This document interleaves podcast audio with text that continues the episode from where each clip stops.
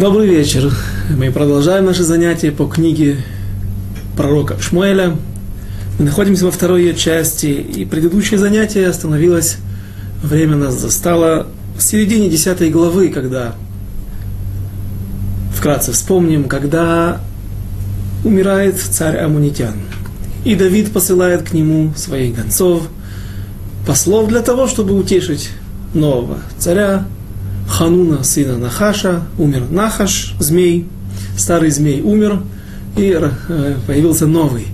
И вот получается инцидент, потому что происходит инцидент, потому что советники Хануна, нового царя, нашли правильным посоветовать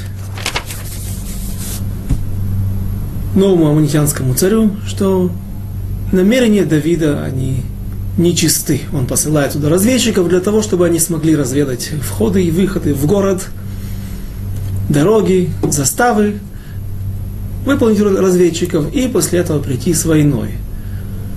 Мы также сказали, что, возможно, были, не были лишены их умозаключения, не лишены оснований, потому что Давид вдруг надумал только сейчас отплатить Хануну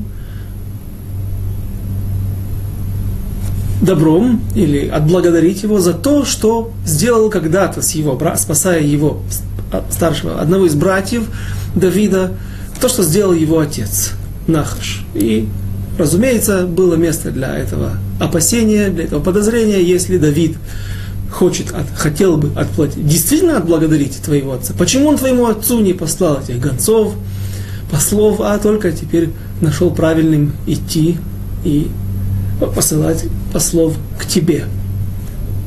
Это опасение со стороны советников Хануна, царя Амона, а со стороны Давида мы также объяснили, что была аллахическая ошибка, что амунитянам и моавитянам нельзя оказывать милость, но можно отплачивать им, заплатить им за добро. Но то, что сделал Давид, это было оказание милости. Он сделал больше, он сделал милость для Нахаша, потому что когда принимать какие-то э, соболезнования, как говорят, и говорят эспидим, какие-то хорошие поминальные речи, в этом есть польза и усопшему. И также, разумеется, он сделал хорошее для Хануна – а этого делать было нельзя, он превысил платеж, расплату, и поэтому получился инцидент.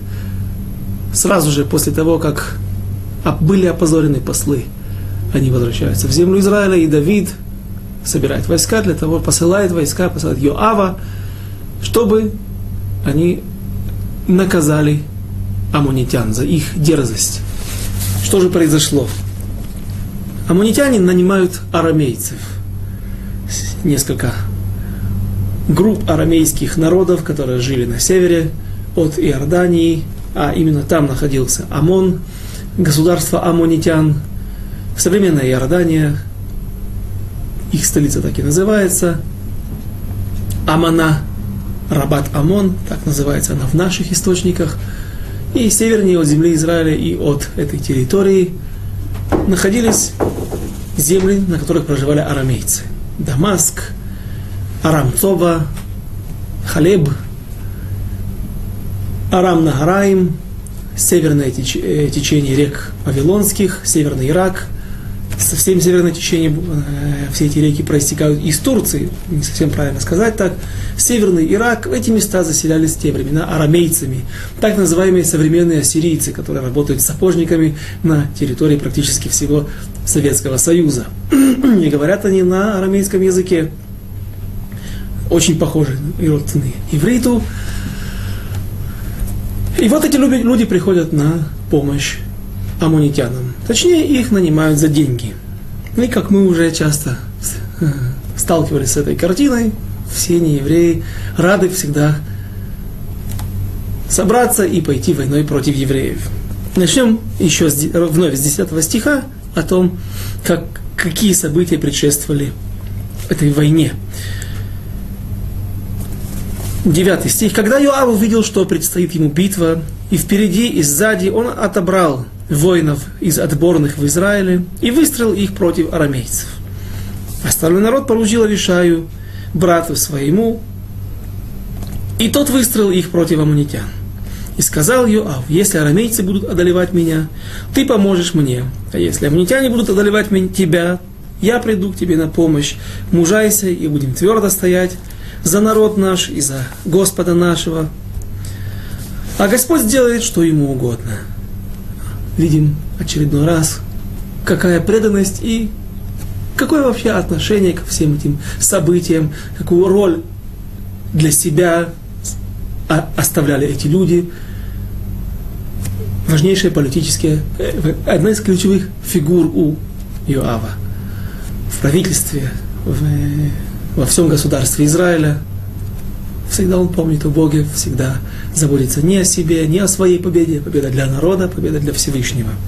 Дальше мы увидим из событий с Батшевой, когда Давид останется и не пойдет на очередную войну, как Йоав поведет себя по отношению к Давиду. Даже Давида он очень сильно уважал и ставил выше себя, и никогда не пытался взять первую роль или ключевую роль, даже когда была возможность для этого. Ну, об этом позже. Сейчас давайте прочтем дальше. Иоав с народом, который был у него, вступили в сражение с арамейцами. И те побежали от него. Аммонитяне же, увидев, что арамейцы побежали, и сами побежали от Авишая и ушли в город. И вернулся Иоав от аммонитян и пришел в Иерушалаем. А арамейцы, увидев, что они потерпели поражение от израильтян, собрались вместе. И послал Адад-Эзер позвать арамейцев, которые по ту сторону реки. И пришли они в Хейлам. А Шовах, военачальник Ададезера, шел впереди них. И когда доложено было об этом Давиду, то он собрал всех израильтян и перешел Ярден. В этот раз Давид сам идет на войну. И было всего несколько случаев, когда Давид не пойдет на войну. В один из них случится история с Батшевой. И однажды Давид также, будучи на войне, но уже в преклонном возрасте, он чуть не попадет в руки врагов. Спасет его вновь Авишай – и тогда народ Израиля поклянется, чтобы не ходил больше Давид на войну, ибо он уже не так силен, возраст преклонный, и пусть не погаснет, да не погаснет свеча народа Израиля. Так они относились и Аюмарихим оценили Давида. Прежде всего, как важная личность для муж государственный, а потом воин. Здесь же Давид, да, идет на войну против Ададезера, э, вспомним, что уже однажды их Давид покорил. И возможно, что почему Давид сейчас идет вновь на войну? Потому что арамейцы вновь поднимают голову. Ведь мы читали, что даже а на арамейцев он вышел еще до того, как он захватил Иерусалим, за что Всевышний упрекает его, у тебя самухли палтерин, палтерин палаты – Отсюда, наверное, это древнегреческое слово, отсюда происходит русское слово палаты, царские палаты. Палтерин очень близко к твоим хоромам царским находится место, в котором, э, это святая земля, и ты пока что еще не захватил его, а ты идешь воевать и захватывать Сирию. Сирия это не только территория современной Сирии, а те территории, о которых мы сегодня говорили в начале урока. И Давид их захватил до этого.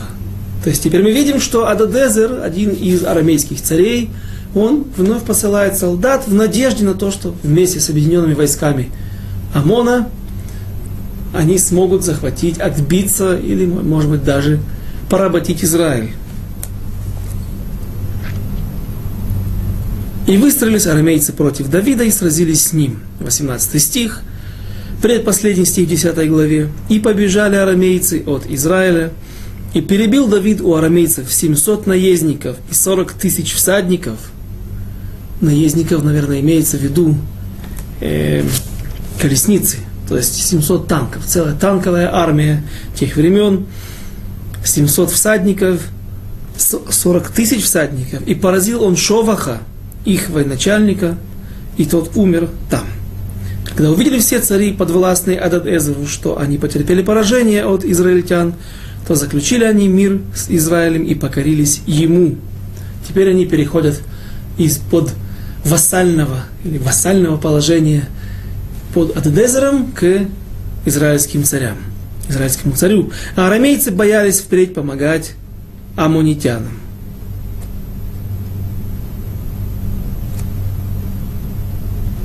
На этом заканчивается 10 глава поражением арамейцев, против которых Давид пока что не собирался выходить боевым походами, воевать. Сами на то напросились. А вот аммонитяне, будучи не в состоянии боевого похода, а находясь на своей родной земле, были разбиты на всей территории Амона. Эта территория очень небольшая. Если опять вспомним территорию современной Иордании, представим себе, на ней находилось государство Медиан, там внизу, медианитян. Это где? Город Эйлат, где город Акаба, Акаба, соседний порт э, государства Иордания. Чуть выше, где-то на юге Мертвого моря, юго-западе Мертвого моря, юго-востоке, прошу прощения, находилось государство Моав, севернее колено Гада, колено Реувена, половина колена Минаши, вплоть до голландских высот, вдоль, от, вдоль границы, или вдоль м, восточной границы Мертвого моря и реки Иордан, восточной побережье реки Иордан, и восточнее колено Гада и Реувена находилось государство Амонитян. Территории, в принципе, небольшие. И вот все, что осталось незахваченным, это столица. Но столица хорошо укреплена. Есть крепостные стены. История знает прекрасно о том, как много лет длятся некоторые, длились некоторые осады, 11 лет город Троя. Другие случаи, когда Бейтар держал и мог бы продержаться против даже римлян, знаменитых если бы не самаритяне или кутим, как называют их на иврите, которые предали со своим гарнизоном израильтян, евреев и вышли, открыли им ворота изнутри. В общем, сразу осадить столицу аммонитян евреи не решились. Или, может быть, просто подошел сезон дождей. И евреям тяжело находиться в таком состоянии, в палатках, против ОМОНа, против, напротив укрепленных стен и готовится к атаке. Поэтому последний, последний поход против амонитян, чтобы окончательно наказать Хануна, сына Нахаша, за его недостойное отношение к послам Давида, пренебрежение прежде всего Давидом, Давид переносит на следующий сезон. И с этого начинается 11 глава. Я вспомнил, что где-то здесь говорится о короне, которую Давид снял с головы, с, головы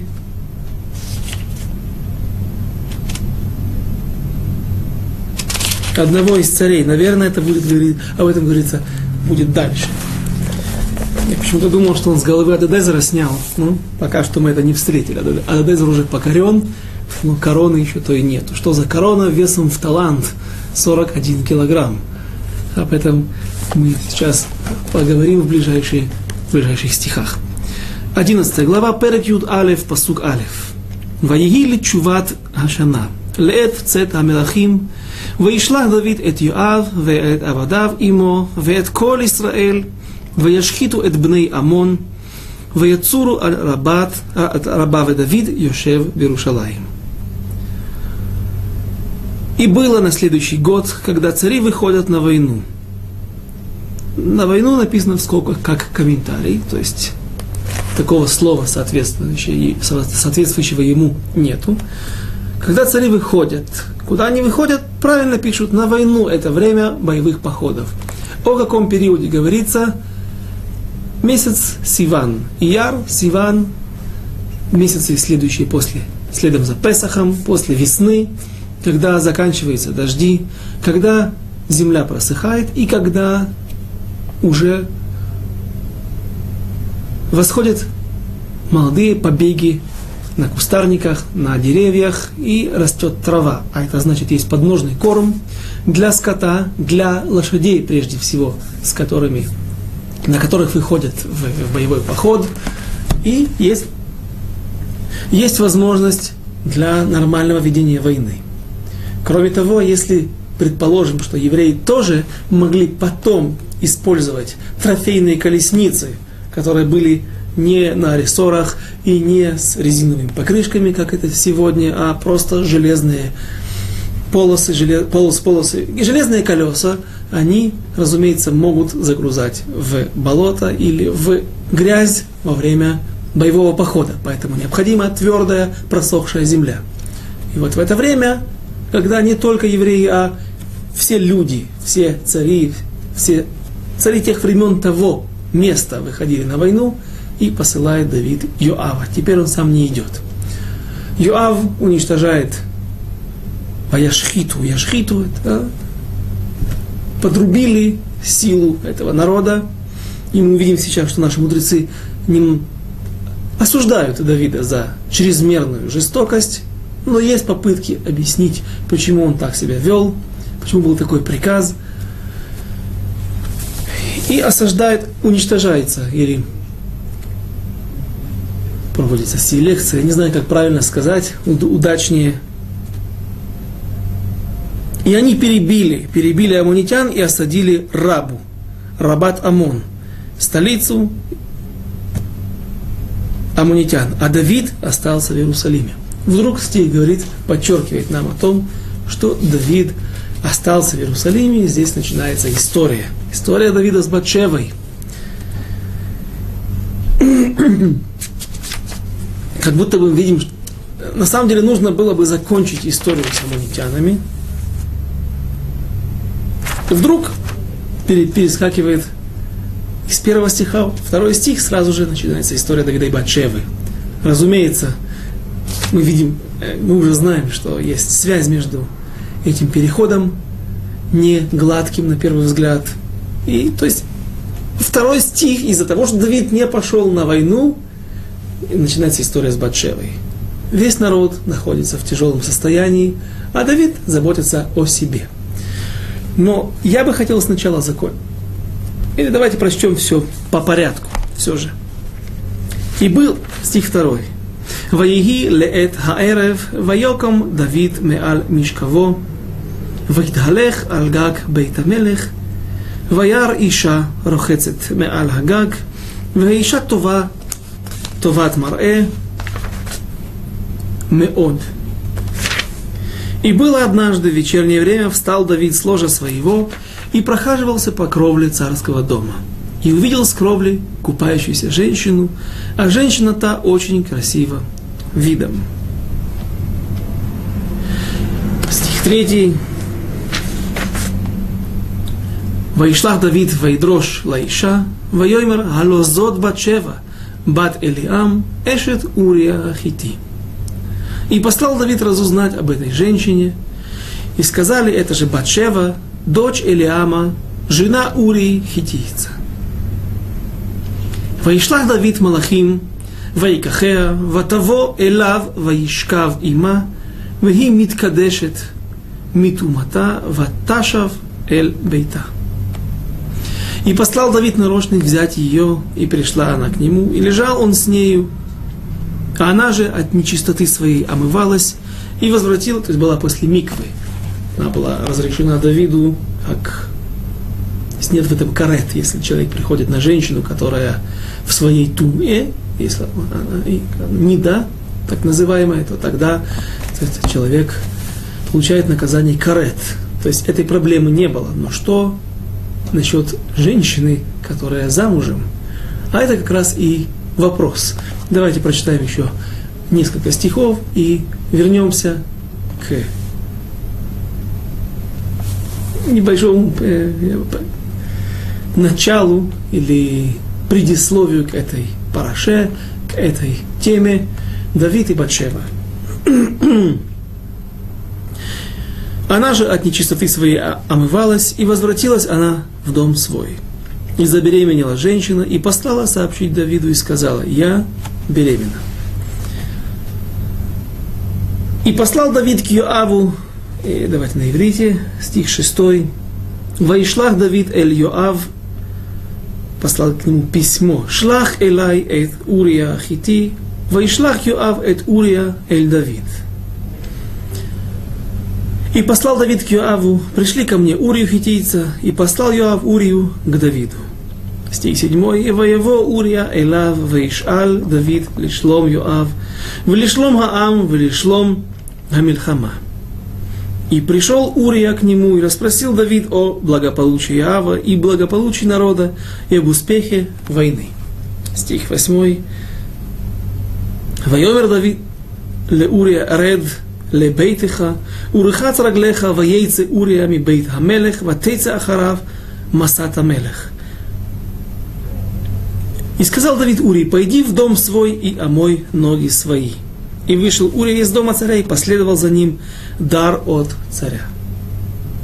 Что происходит? Зачем Давид вызывает Урию? Все мы понимаем. Женщина, которая является его фактически женой,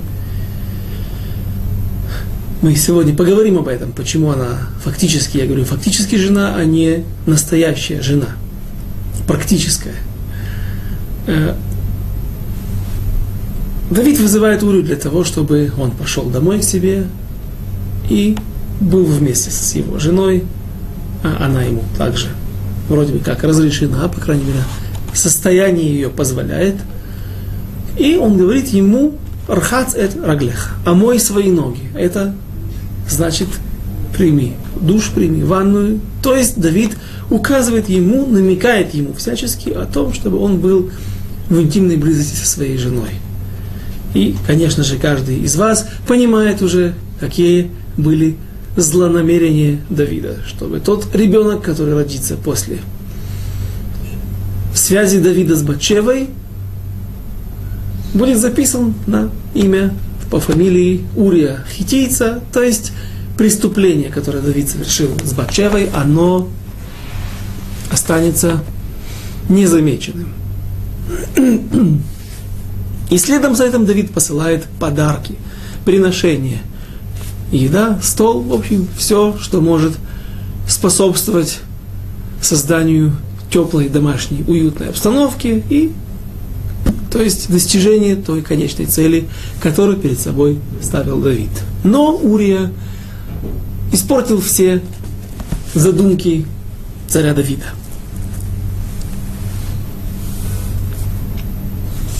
Стих 9, посук Тет.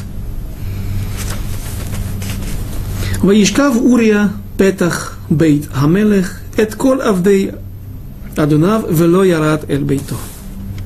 И лег спать Урия у входа царского дома со всеми слугами господина его, и не пошел в дом свой. Стих 10. За Урией следят.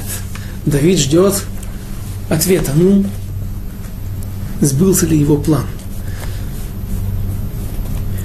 ויגידו לדוד לאמור לא ירד אוריה אל ביתו ויאמר דוד אל אוריה הלא מדרך אתה בא מדוע לא ירדת אל ביתך И доложили Давиду, сказав, не ходил Урия в свой, в дом свой, и сказал Давид Урий, ведь ты с дороги пришел, отчего же не сходил ты в дом свой? И вот Урия, отвечая Давиду, делает оплошность. Он нарушает Аллаху, нарушает закон, которым он пренебрегает царем. Но есть, которые считают, что не здесь, что Урия пока что еще не подписал себе смертный приговор. 11, 11 стих. Юд Алиф. Вайомер Урия Эль Давид. Аарон, в Израиль, в Иуда Йошвим Басукот, в Адони Йоав, в Авдей Адони, Аль Пны Асаде, חונים ואני אבוא אל ביתי לאכול ולשתות ולשכב עם אשתי חייך, וכי נפשך אם אעשה את הדבר הזה. И сказал Урия Давиду, ковчег, и Израиль, и Иуда пребывают в шатрах, и господин мой Юав, и рабы господина моего стоят станом в поле, а я войду в дом свой есть и пить и спать с женой своей. Урия понимает, зачем или не зачем, а что хотел от него Давид. Какую цель, опять же, какую цель он преследовал, не знает, но он видит, что его посылают к жене. Может быть, э, это было нормально. Раз уж ты дома, иди к своей жене, побудь с нею. Возможно, у вас родится сын от этой связи, будет большой праведник. Почему нет? Урия понимает и отвечает, что сейчас не время для такого поведения, когда весь народ рискует своей жизнью, воюя за народ, за свой дом, за Всевышнего, за тебя, царя. А я буду заниматься какими-то личными нуждами. И ты, царь, находишься не здесь. Вот сначала Урия говорит, и господин мой Йоав. И говорят наши мудрецы, Бали Тосафот, в Тосфот в Вавилонском Талмуде, на это место, где находится эта судья, он говорит, разве можно говорить перед царем, что у меня есть другой господин? Все, и твой господин Йоав, и ты считаетесь рабами царя, по крайней мере, так называют. В Израиле не было понятия еврейского раба, только тот батрак, который сдает себя на, за долги или из-за плохой жизни неудачной – но, в принципе, нет рабов обычно в Израиле. Все они свободные, вольные люди, но они люди, которые подчиняются царю. Поэтому в знак признания всегда давали почет царю, называли себя своего рабами. Ты мой господин. Как же ты имеешь право говорить, называть своего господина Йоа, своим господином Йоава? Но отвечает Тософот, возможно, это не проблема. Возможно, что не здесь Урия Итхаев Бенавшо, возможно, не здесь Урия получил, э, перешел ту дозволенную границу, когда он нарушил закон Моред Бемальхут, бунтующий против царя. А бунт, мы уже говорили неоднократно, это не только вооруженный бунт, попытка переворота, какое-то открытое выступление против царя, против его мнений, а даже какое-то пренебрежительное поведение к его личности, к его статусу, все это расценивается как бунт против царя. Это серьезнейшее государственное преступление против Торы и против Всевышнего тоже, потому что таким образом, начиная умолять уважение и положение царя, ты можешь развалить все отношение к нему и все государство тем самым, растлев дисциплину во всем государстве. Так, ну Тософот говорят, что возможно, поскольку сейчас на войне его кто был в советской армии, знает, что есть такое понятие э, командир и непосредственный командир. То есть есть какие-то генералы, начальник всей армии, или контр-адмирал, э, который, например, в советские времена центральный штаб всего военно-морского флота, когда я служил на флоте, начинал, находился в Москве, там, где есть Москва-река, по которой только катера ходят, ни, ни большие корабли, ни подводные лодки туда не пройдут э, очень далеко, э, на, на суше, вообще не, совсем морем не пахнет. Э, есть непосредственные начальники. Мой командир, который находится здесь возле меня, и он мне ближе по его указания сейчас во время каких-то боевых действий, э, я должен выполнять. Поэтому и Тософот понимают это, и говорят Шбалей Тософот, что, возможно, э, здесь пока что еще Ури не совершил проступок. Можно его было бы еще оправдать. Юав сейчас на войне является его непосредственным начальником. Поэтому он его господин. Хорошо, дальше, но говорят наши мудрецы, Урия говорит, мой народ в поле, и мой начальник в поле. Как я пойду и буду мыть, омывать ноги, быть со своей женой, получать удовольствие от жизни, здесь тоже есть небольшой намек, намек на недостойное поведение, не подобающее для царя в этой ситуации поведение по отношению ко всему народу.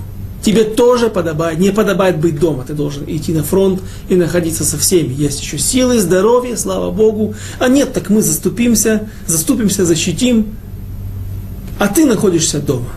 И сам ведешь себя так, и еще и мне советуешь вести себя так. И здесь это был сокрытый упрек Давиду, и говорят наши мудрецы, уже здесь у Давида было достаточно оснований, чтобы судить Урию.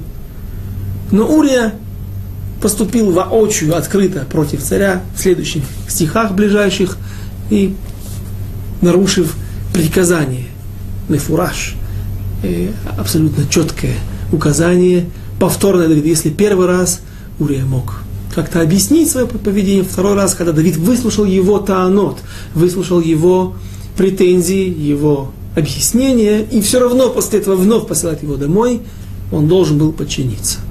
Но он остался вновь ночевать в тех местах, во дворе царя, ну, наверное, как было написано, у ворот простые люди, батраки или э, люди, которые выполняли простые работы, спали где-то в какой-то другой внешней части двора, дворца, при дворе. Давайте продолжим. Продвинемся, чтобы наконец-то вернуться к тому предисловию, ко всей этой тяжелейшей сугье, тяжелейшей теме, которую, как мы сказали на прошлом уроке, ой, мне, если говорить о ней, и ой, если не говорить. Горе мне, если говорить о ней, горе мне, если не говорить, должны что-то понять, должны знать. Несмотря на то, что тема сложная для понимания. Слишком много противоречий и даже внутри наших мудрецов, внутри знатоков Торы.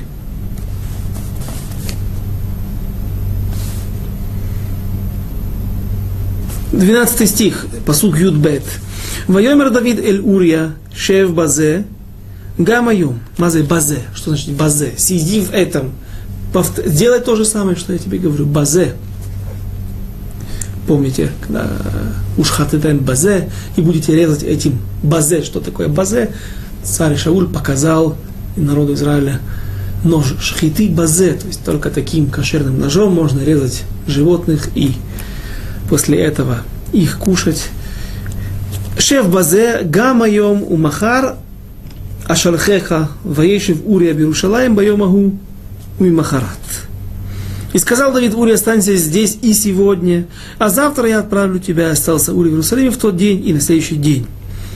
Стих 13, посук Юдгимель, Вайкрало, Давид, Вайохал Лефана, Ваешт, Ваешахрейгу, Ваешакрейгу, Ваейцева, Эрев Лишкав, Вемишкаво, им Авдей Адунав, Вэль Бейто, Ло Ярат. Давид приглашает его, Урию, к себе, ко двору. И остался Урия в Иерусалиме в тот день и на следующий день. Призвал его Давид, и ел тот перед ним, и пил, и упоил он его. Подпоил, с какой целью? То есть он второй раз, я ошибся, он не посылает его второй. Первый раз достаточно было для того, чтобы Урия, по-видимому, не, не попал под э, обвинение не, в, не, в непослушании. Но теперь он пытается хитростью отправить его домой. Он его подпоил, сделал пьяненьким. Теперь-то на веселе Урия может позабыть о горестях и лишениях воинской службы, и о том, что народ Израиля в состоянии войны, его братья на фронте, перед лицом опасности, и пойти к своей жене на веселе. Но вновь Уля оказался крепок. И вышел он вечером, чтобы спать на постели своей с рабами господина своего, а в дом свой не сошел. После этого, я думаю, можно остановиться для того, чтобы приступить вообще к самой теме. Урия отсылается на фронт, где нарочно его ставят на самую горячую точку, самой горячей точки, и он погибает. Давид избавляется от Урии для того, чтобы э, замести свои следы, следы своего преступления. Теперь женщина через три месяца, женщина, женщина Батшева станет через три месяца будут появиться первые признаки беременности, и нужно что-то делать. Нужно, как мы видим, брать ее в себе и потом выдавать его, ее как э, ее беременность, как беременность от царя, от Давида. И не будет видно, что было преступление, совершено преступление. Итак, вопросы, которые возникают, как же мог Давид взять женщину, которая имеет мужа, как он мог вернуться к ней после этого? Есть Аллаха, который запрещает это делать. Как Давид послал на смерть Урия, Урия хитийца.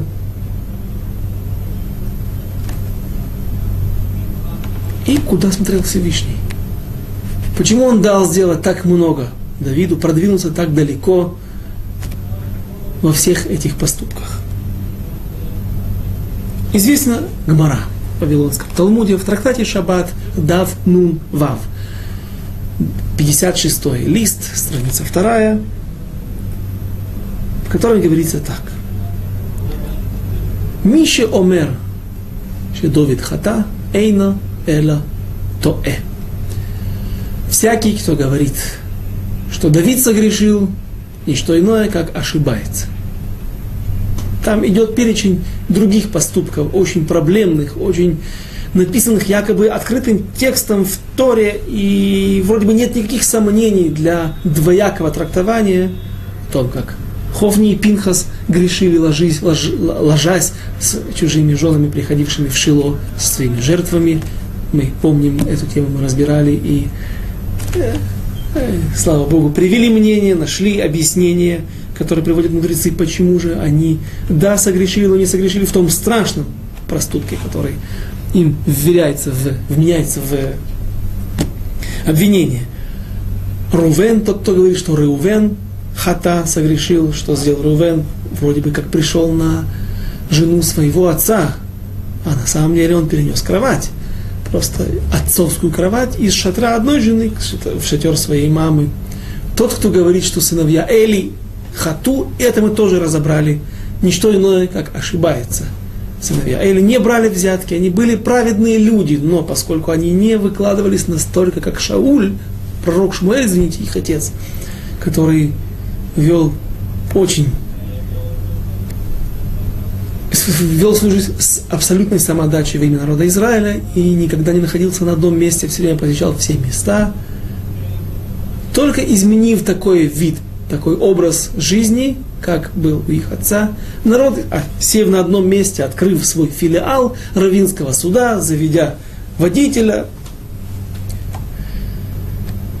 секретаршу, или, может быть, несколько, все это было расценено народом Израиля как то, что они могут в будущем взять взятку. Что же было с Давидом? Как мы, как наши мудрецы оправдывают Давида?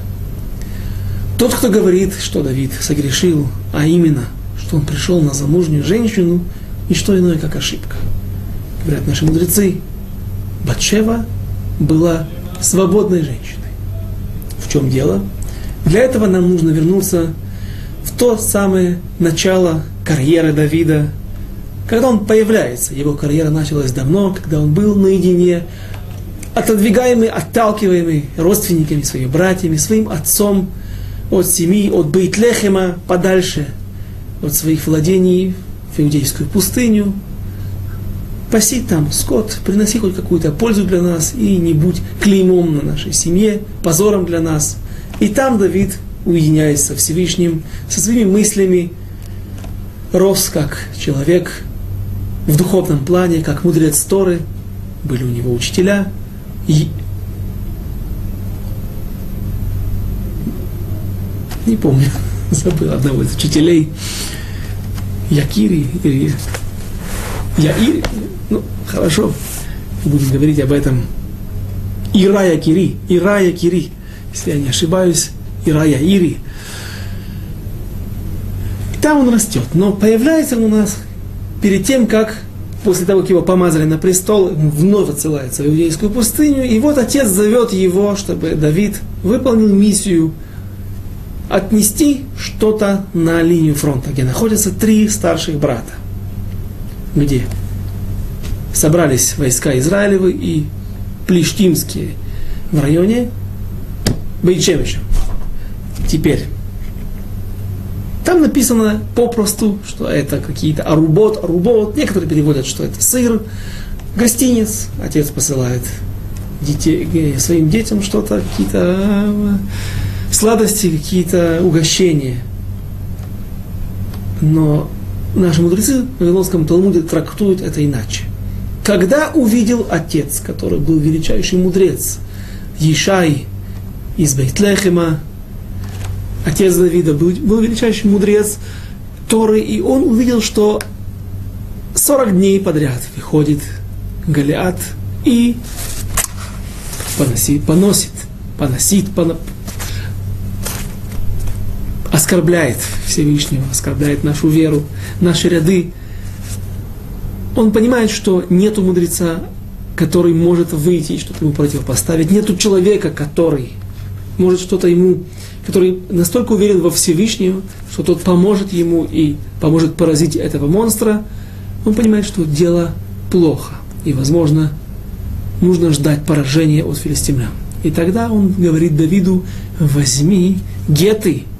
Он пишет геты от их имени для их жен, геты, разводное письмо, чтобы он отнес их на поле боя, чтобы те подписали ему, и у женщин, у их жен, у его невесток, невесток Ишая, отца Давида, были геты в руках, что если вдруг они не вернутся, его три сына не вернутся с поля боя, и пропадут без вести, что нередко бывает в таких ситуациях, чтобы они могли, эти женщины, его невестки, могли найти себе, попытать счастье с другим человеком, чтобы они не остались агунот, соломенными вдовами.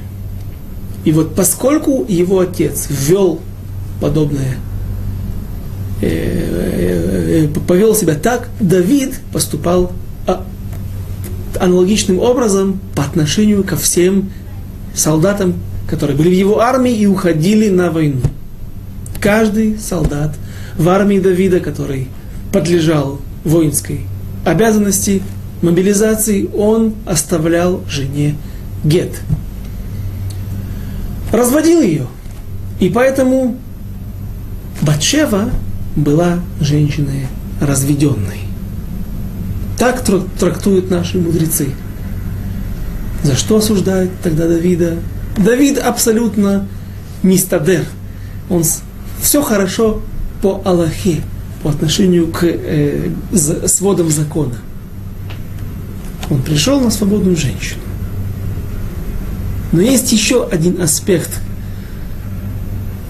Ведь она, Батшева, не собиралась разводиться – это был просто формальный поступок, какой-то акт, который делал ее разведенной для того, чтобы, если что-то случится, случится несчастье, чтобы можно было выйти из этой ситуации.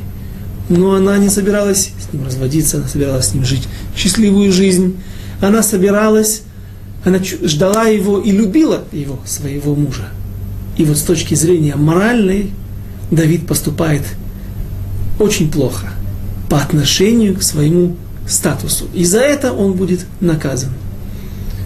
И мы увидим из многих источников, что действительно Давида не осуждают вроде бы как за Батшеву, а упоминается грех именно с Урия Ахити, что он подстроил смерть Урия Ахити, а нужно было бы его казнить в Сангедрине, ты скажешь, что ж подстроил, он обязан быть передан смерти, он Морэ Бемархут восстал против царя.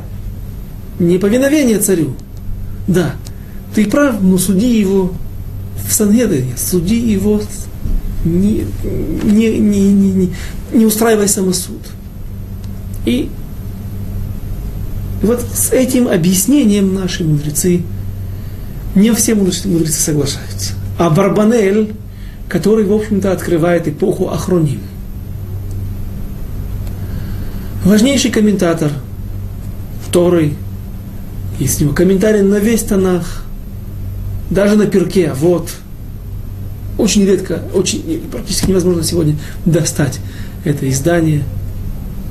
А Барбанель говорит о том, что несмотря на то, что тяжело это сказать, то, что он сейчас скажет, но предпочитаю я спорить с нашими мудрецами. Вавилонского Талмуда, даже не решеним, не мудрецов предыдущей эпохи, на которых он уже сейчас не может спорить, имея, будучи, стат, имея статус Ахарон, последний, эпохи Ахроним, кто не знает, тяжело ориентироваться, но есть эпоха Танаим, составители Мишны, эпоха Амураим, те, которые составили Гамару, комментарий на Мишну, потом Геоним, Сабураим, маленький переходный период между Вавилонии и россиянием уже по всему Средиземному морю и Европе. Потом решеним, охроним, все мудрецы из одной эпохи не имеют права спорить на других, за редким исключением. И Абарбанель перепрыгивает через несколько эпох и не позволяет себе не согласиться с нашими мудрецами Вавилонского Талмуда. Это очень странно, но говорит Абарбанель так, и пусть это тяжело, но предпочитаю я не согласиться с Драшот, с трактованием, толкованием наших мудрецов из Вавилонского Талмуда и сказать, что Шехата Дуния Мелех, что господин мой, господин наш Давид согрешил. Согрешил в Хазар Бичува, вернулся, э, ответил, он э, пришел к раскаянию, раскаялся и было прощено ему, чем пытаться объяснить сложности, заходить в, в, в дебри э, Аллахот и пытаться каким-то образом достичь компромисса и оправдать Давида. А Барбанель был потомком Давида. Всем это известно. И он мог себе это позволить, но, как бы там ни было, мнение это просто не... Э, его тяжело очень принять. Потому что Хазаль, наши мудрецы, мудрецы Вавилонского Талмуда сказали то, что сказали, и именно это является пшатом, именно это является не глубоким каким-то расследованием, а тем, что действительно было. И против Абарбанеля есть много противоречий с его позицией. Прежде всего, говорит нам Аллаха, что если человек Луалейну согрешил, пришел на замужнюю женщину, и она родила от этой связи. Ребенок мамзер, байстрюк, незаконнорожденный. Но кроме того, женщина это в ситуации, когда она по собственной воле вступила в связь с этим человеком, она запрещена своему мужу, даже если он захочет с ней остаться, законному мужу, и также своему прелюбодейнику. Она запрещена всем. И если же, как говорит Абарбанель, как хочет сказать Абарбанель, была здесь запрещенная связь, что Давид, Адонейну Давид, господин наш Давид, да, согрешил, пришел именно на, на замужнюю женщину, и потом первый ребенок умер, может быть, отсюда он также черпает источник для, для, для, для своих утверждений, что вот даже Всевышний не захотел, чтобы этот ребенок остался жив, потому что он был мамзер. Даже если так сказать, то как Давид мог потом взять обратно себе в жены Бачеву? После всех этих событий, когда Урия погиб, и когда она стала вдовой и свободной, но если по Абарбанелю она вступила в незаконную связь до этого, она запрещена Давиду. Кроме того, есть еще несколько источников, которые указывают на то, что тяжело согласиться с Абарбанелем, что он... Есть много сложностей в его позиции. Книге Мелахим, в начале первой части, откройте, пожалуйста, книгу царей, первую часть, главу Тетвав, 15 главу. Здесь прочтем несколько стихов о потомках Давида. 18 год царствования Яровама, сына Невата, Авиям стал царем над Иудеей. Три года царствовал он в Иерусалиме. Имя матери его Мааха, дочь Авишалома. И исследовал он всем грехам отца своего, которые тот совершал до него – и не было сердце его цельным со Всевышним Богом его, как сердце Давида, отца его. Точнее, имеется в виду прадеда, прапрадеда. Но ради Давида дал ему Господь, Бог его, светильник в Иерусалиме, чтобы поставить поле после него сына его и утвердить Иерушалаем. Это за то, что Давид делал праведное в очах Господа и не отступал во все дни жизни своей от всего того, что он заповедал ему, кроме поступка с Урией хитийцем. Посмотрите, спустя сотни лет приходит прапраправнук Давида и начинает делать негодное в очах Всевышнего. Всевышний говорит, что он оставил власть оставил иудеев на месте своем. И власть в Иерусалиме, светильник в Иерусалиме, имеется в виду не просто светильник, было освещение, потому что действительно оставалась еще, теплилась жизнь, как обычно. Есть жизнь в этом месте, есть царь, есть царство, есть Иудея. И благодаря чему? Ведь он же не праведник. Когда заканчиваются заслуги его праотцов. Яровама, Яровам был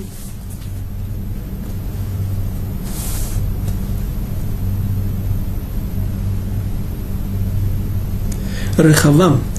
У, здесь написано действительно Яровам, но Яровам не был в Иудее. Во времена Яровама. А кто был сыном царя Соломона? Рехавам.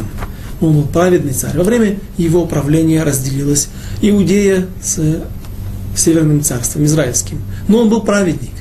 И вот его заслуги в тот момент, когда их не хватает, и в тот момент, когда иссякли заслуги царя Соломона, Шлома Амелеха, заслуги царя Давида помогают ему остаться при власти. И показывает нам стих воочию. Ради Давида дал ему Господь Бог его светильник в Иерусалиме,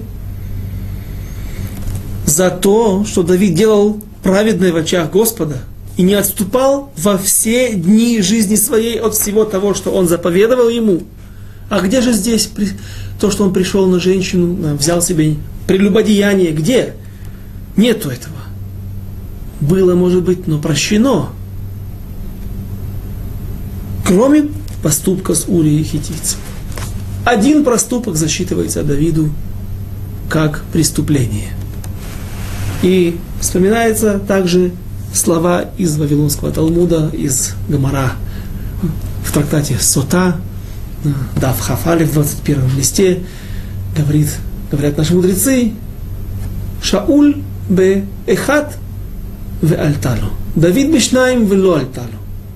Шауль согрешил дважды, один раз.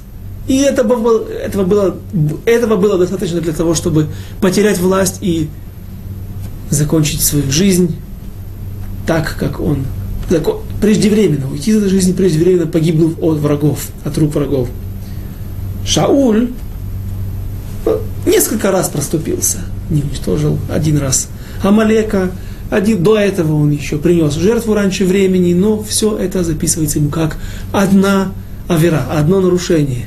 Потому что всегда у него было недостаток веры, и не всегда до конца полагался на слова пророка, исполнял их. Давид же проступился дважды.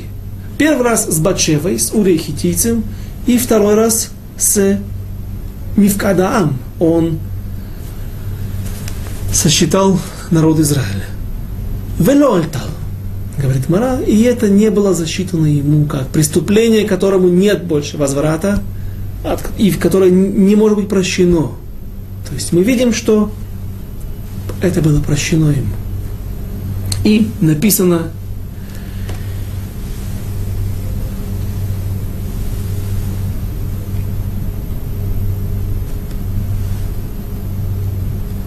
Написано в, в, в Таилим. Давид пишет интересные слова. Этого нам нужно будет перепрыгнуть в сборник Ктувим, в книгу Таилим, Писание, книга Таилим, 50 51, 51 псалом, Нун Алиф, Перек Нун Алиф, капитул Нун Алиф, говорят на идиш. Говорят наши мудрецы в трактате Сангедрин, Давкув Зайн, 107 лист. Кому подобен Давид? На кого он похож? Отвечают наши мудрецы, он подобен Сохеру, тому ростовщику или человеку, который занимается торговлей. И вот, имея долг перед своими взаимодавцами или людьми, людьми, которые отпускают ему оптовые поставщики, которые дают ему какие-то большие партии, и не всегда его торговля идет удачно, и вот он приходит для того, чтобы остаться в, не, не быть в минусе, он приходит и просит прощения. Просит, чтобы ему срезали какие-то долги. Но он срезает потихоньку. Прийти и попросить на всю сумму, это очень тяжело сразу бросается в глаза, и человек не готов к этому. Поэтому он приходит, просит какую-то часть, э, скосить ему часть налогов, часть его долгов. Соглашаются. Потом еще немножко. Седер, будь по-твоему. Через время приди, смотри, торговля не идет, кризис мировой, тяжело сейчас торговать, ты же знаешь. Ну что ты заинтересован, чтобы я разорился, чтобы я перестал быть твоим покупателем, твоим клиентом. Дай мне возможность выжить, пережить это время, и я потом вернусь к тебе. Э, много лет работали, было все хорошо. Седр, седр, все хорошо. И так потихонечку он сводит на нет свои долги для того, чтобы пережить смутные времена. На основании чего говорят наши мудрецы в Вавилонском, в Вавилонском Талмуде? На основании стихов в Тилим. Руководи, стих, э, стих 1, 51 псалом, руководителю, псалом Давида, когда пришел к нему Натан, пророк, после того, как тот вошел к Батшеве. Давид посвящает этому о своей чуве, о своем раскаянии, он посвящает целый псалом. Давайте посмотрим стих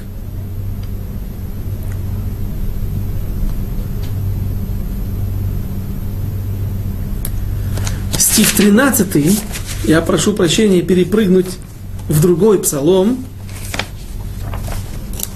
Здесь он говорит о, признает о своем, своих проступках, а вот если посмотрите Таилим 19 псалом, здесь есть стих 13 и написано так. Ошибки свои кто, кто понимает? Говорят наш, говорит Раши на месте в Вавилонском Талмуде, ошибки это э, жгагот. Я случайно ошибся, случайно проступил, и кто может от этого удержаться? Это было непреднамеренно, не запланировано. Так сложились обстоятельства. Отвечает Всевышний Швейкелиха. Я Неватер, я прощаю тебе все твои жгагот, непреднамеренные ошибки. Продолжает дальше Давид, может быть, красиво на иврите лучше сначала. Шигиот миявин. Хорошо, прощаю тебе жгиот, твои ошибки. Дальше говорит Давид, министарот на кейни, очисти меня от неумышленных грехов, от скрытых неумышленных грехов, очисти меня. То, что даже я сам не знаю, что я их сделал. Седр Всевышний, я тебя прощаю стих 14. Гам мизайдим хасох авдеха. Но ну, если уж так, то, может быть, Всевышний, ты милосерден настолько и простишь мне, зайдим, сданот, сданот мои злоумышленные, преднамеренные проступки, даже то, что я задумал и мог остановить себя, но не остановил, не сделал это. И от умышленных грехов удержи раба твоего. Говорит Всевышний, здесь это не написано. Я прощаю тебе и это. И дальше Аль им шелуби аз эйтам веникени пешараф. Тогда не порочен буду я и чист от преступлений моих. Здесь Всевышний говорит, нет, ад кан. Если мы прочтем на иврите, а не только русский перевод, он не отражает глубокого смысла и толкования наших мудрецов в Вавилонском Талмуде, говорится так. Аль имшилу би аз эйтам веникени веникени мипешараф. Аль имшилу. Пусть не аль это, пусть не имшилу от слова машаль.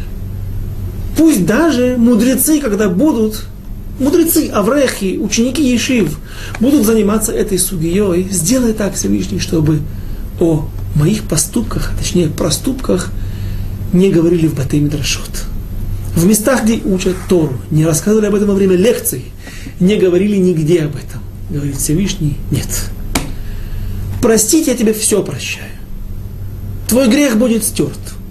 Как Давид расплатится за это, как он добьется этого прощения, частичного прощения своего, своего греха с Батшевой, мы это будем рассматривать в ближайшие уроки. Но чтобы ты перестал быть примером того, как возвращаться к раскаянию, как после совершения греха перестать быть в нем и от, омыться от него, это я не сотру. Это останется навсегда. И о тебе будут говорить везде. Во всех пусть это неприятно, пусть Давид каждый всегда будет помнить об этом, это будет ему напоминанием, но еще раз, грех этот я тебе прощаю, еще раз, не просто так будет платеж, беташлум, все, за все есть расплата. Но ты, кен емшулубиха, ты будешь машалем, ты будешь притчей в языцах со своими проступками. И продолжение этой темы, без в следующий раз, на следующем уроке. До встречи, до, до свидания, до новых встреч через неделю.